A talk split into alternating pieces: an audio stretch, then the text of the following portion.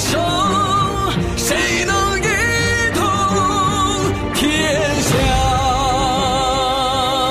血染万里黄沙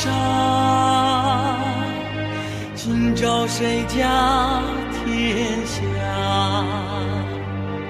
醉看几度花落下泪洒谁家铠甲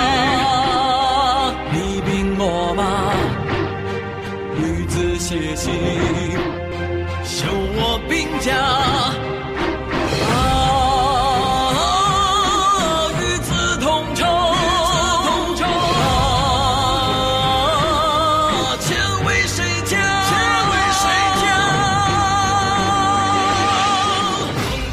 东周列国志第十八回：曹沫手剑劫齐侯，桓公举火绝宁妻。第二节：科第之会。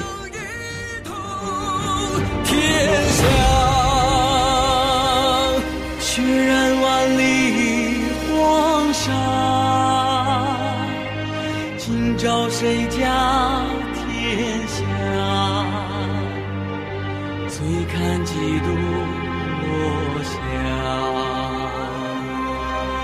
洒谁家铠甲？上回说到齐侯兵发遂城，兵发遂城啊，根本就没什么悬念。一举拿下，并且驻兵济水。鲁庄公一听，什么？这齐又打来了？他召集大臣问计。公子庆父就说：“齐军两次入侵我国，都没占到便宜。我愿领军队拒敌。”不可，不可！这时从班中走出一人。把这话给拦住了，谁呀？正是师伯。鲁庄公一看，啊，那您的意思呢？有什么好办法？臣早就说过，管仲天下奇才，现在他来管理齐国，兵有节制，也就是人家出兵点到为止，这里面很有文章，一不可也。其尊王会盟，人家是奉周王的命令来召开大会，鲁没有赴会，理亏在鲁，二不可也。鲁有杀舅之功，有王姬嫁妻之劳，那把子纠帮他给杀了，还帮他家说媳妇儿，我们怎么能弃功劳不要而和齐成仇呢？三不可也。而今之计，不如修和请盟，其可不战而退。曹刿也说：“我同意这个观点。”大家正在这讨论呢，有人来报说齐下书来了。鲁庄公打开书信一看，大意是说：“寡人与君并是周氏，情同昆弟，且婚姻也。北姓之会。”君不语焉，寡人敢请其故。若有二心，亦为命。啊意思是说啊，我们都是同一个目标，都为王室共事，关系也不错，情同兄弟，啊，还是亲戚。啊，北姓开会啊，你没有来，我想问问这个怎么回事什么原因呢？要是你别有心思，那也只好听天由命了。最后一句很厉害，含有相当大的威胁口气。鲁庄公的母亲文姜也收到奇书，他把鲁庄公叫来。现在你说让他们和我们交恶好呢，还是修和好修好好呢？你说，哎，现在这选择，你你选择了？你选择什么呀？哎，那鲁庄公就明白了，嗯，那就修好呗，点头答应，也是没办法。但是呢，修好不失为上策。于是他就让师伯写了封回信，孤有犬马之疾，未获奔命。君以大义责之，孤之罪矣。然城下之盟，故实耻之。若退舍于君之境上，故敢不奉玉帛以从。意思是说，你看我呢，刚巧身体不好，哎呀，没能赶上。您批评的对，我知道自己错了。不过呢，你现在兵临城下，让我会盟，那我接受不了。要是您能退兵，我怎么能不去呢？齐桓公接到回信一看，特别高兴，目的达到，预期效果，传令兵退柯地。柯地现在的山东阿县。鲁庄公要去齐会晤。那哪个陪着去呢？曹沫说：“我去。”鲁庄公看看他，你你都拜给人家齐好几次了，你你要去，你要去不怕人家齐国人笑话你啊？这次我去就是要学前耻啊！怎么学耻？这个您做您的事儿，我做臣子的，我做我的事儿。那好吧。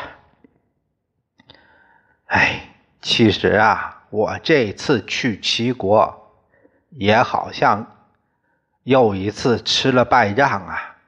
要是你能学耻啊，我听你的。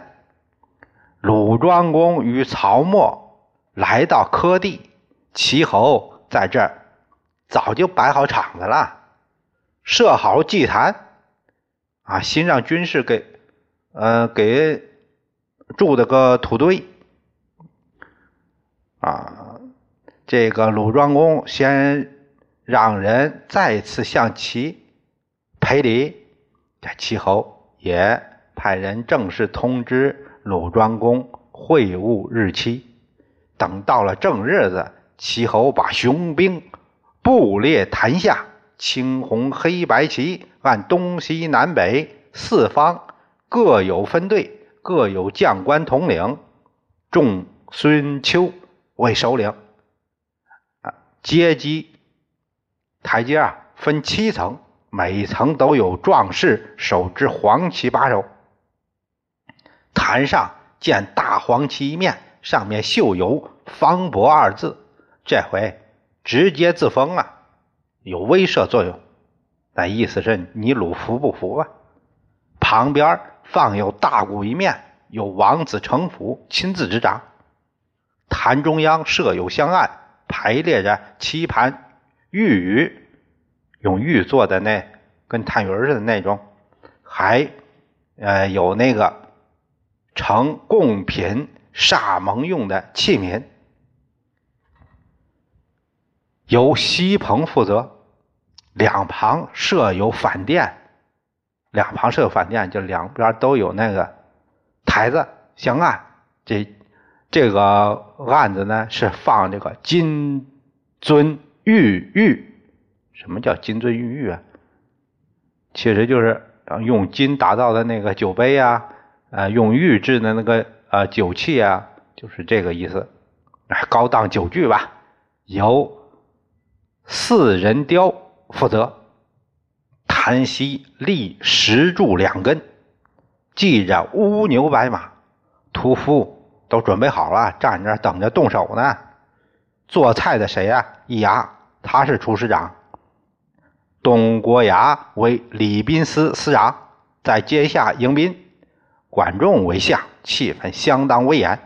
齐侯吩吩咐下面，一会儿鲁侯到了，可以带一个臣子上来，其他的都不准上来，一律让他们在下边等着。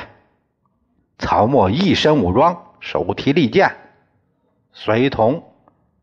这鲁庄公就来到坛下，东郭牙拦住了。今日两君主友好相会，哪用得上凶器呀？请去见曹沫。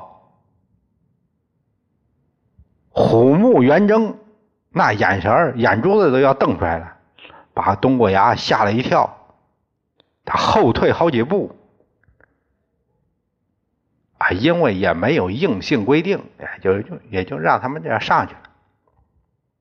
鲁庄公看着左右威风凛凛的士兵，心里一点底儿都没有，两腿都有点发抖啊。好容易上了祭坛，和齐侯相互致礼，共同表达了通好之意。三通鼓之后，两君主对相岸行礼。这时候，西彭跪在那儿，手捧玉鱼玉鱼，也就是，这就是让两君主请煞。古人盟会时啊，请煞，这个煞怎么着？就是盟会的时候，把那个牲畜的血抹在嘴唇上。表示诚意。这时候，曹沫一把抓住齐桓公的衣袖，右手按剑，怒形于色。管仲一看，哎，用上上前用身体把桓公给挡住了。哎，这什么意思啊？鲁国连年受兵，国家都快灭亡了。你们口口声声说是济弱扶倾，你们想过我们吗？你们就这样济弱扶倾吗？曹沫。点到齐国主会宗旨的命门了，大夫，你有什么要求可以说吗？哎，管仲把话拦过来。其恃强欺弱，夺我文阳之田，今天请还，五军方可上盟。你得把地方还我们，我们才和你们上盟。这个可以答应他。管仲转脸给齐侯说。曹大夫，好了，嘿，别闹了，这事儿呢，我答应你。齐桓公对曹沫这样这样说，曹沫这才把剑放下，从西彭那儿亲自把玉鱼拿过来了，端到两位君主面前，两位这才把这个仪式做完。曹沫说：“管大夫主政，我愿与管相煞。”意思是啥？你们说话得算数，不能这答应一会儿不算了，那那不行。哎，不用，我来，不用重负，我和你杀，和你立誓。谁呀？桓公，桓公，这个很相当的大度。哎，他手指着太阳，要是不归还文阳之田，就像今日的太阳，啥意思？那到晚上就落了，那就是这意思。曹沫接受了，再拜称谢，接下来的事儿都相当的和谐。这个仪式搞完以后，王子成府这些人都相当生气，认为齐桓公受欺负了，要把鲁侯给劫持了，以报曹沫之辱。桓公说：“我都答应人家了，草民相约。”还不失信呢，何况国君呢？这样大家都不说话了。第二天，齐侯又设酒宴在公馆招待鲁庄公，而后欢快而别，转身让南比义载把原来侵占文阳之田一点不少还给人家鲁国。齐桓公被要挟还能守承诺，曹沫。以仇人相待，桓公不做计较，大度处事，这才是过人之处，也为他服诸侯，称霸天下，赢得了好口碑。这就是人格的魅力。有时这样赞桓公：巍巍霸气，吞东鲁，此剑如何能用武？要将信义服群雄。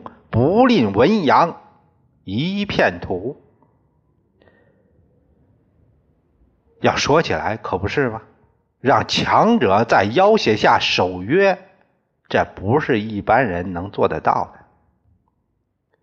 有诗赞曹沫结齐桓公一事，哎，把他奉为后世侠客之祖，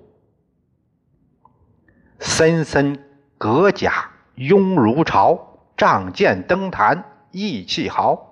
三拜休言，一日喜，千秋侠客手称曹。曹沫的行为相当鲁莽，不是以外交场合，这只是个个案，很多机缘巧合促成的。单单一人仗剑就成功了，啊，太天真。桓公不毁约，这科地之会的效应马上就出来了。魏曹两国一听说科地之会这情况，赶紧就派使者前来谢罪请盟。桓公，那就说这个事儿，等把宋国讨伐之后，咱们再定会，再派使者到周报告会盟情况，指责宋不遵王命，请王师下临同往问罪。周厉王这回有点面子了，啊，赶紧派单灭率领兵马。到齐国会师，一同起兵伐宋。陈、曹两国也发兵前来，并愿为先锋。桓公让管仲率军一部和陈、曹会合，自己带着西彭、王子成虎、东过牙等随后跟进，在商丘集结。就这样，在王师的名义下，四国联合。伐宋。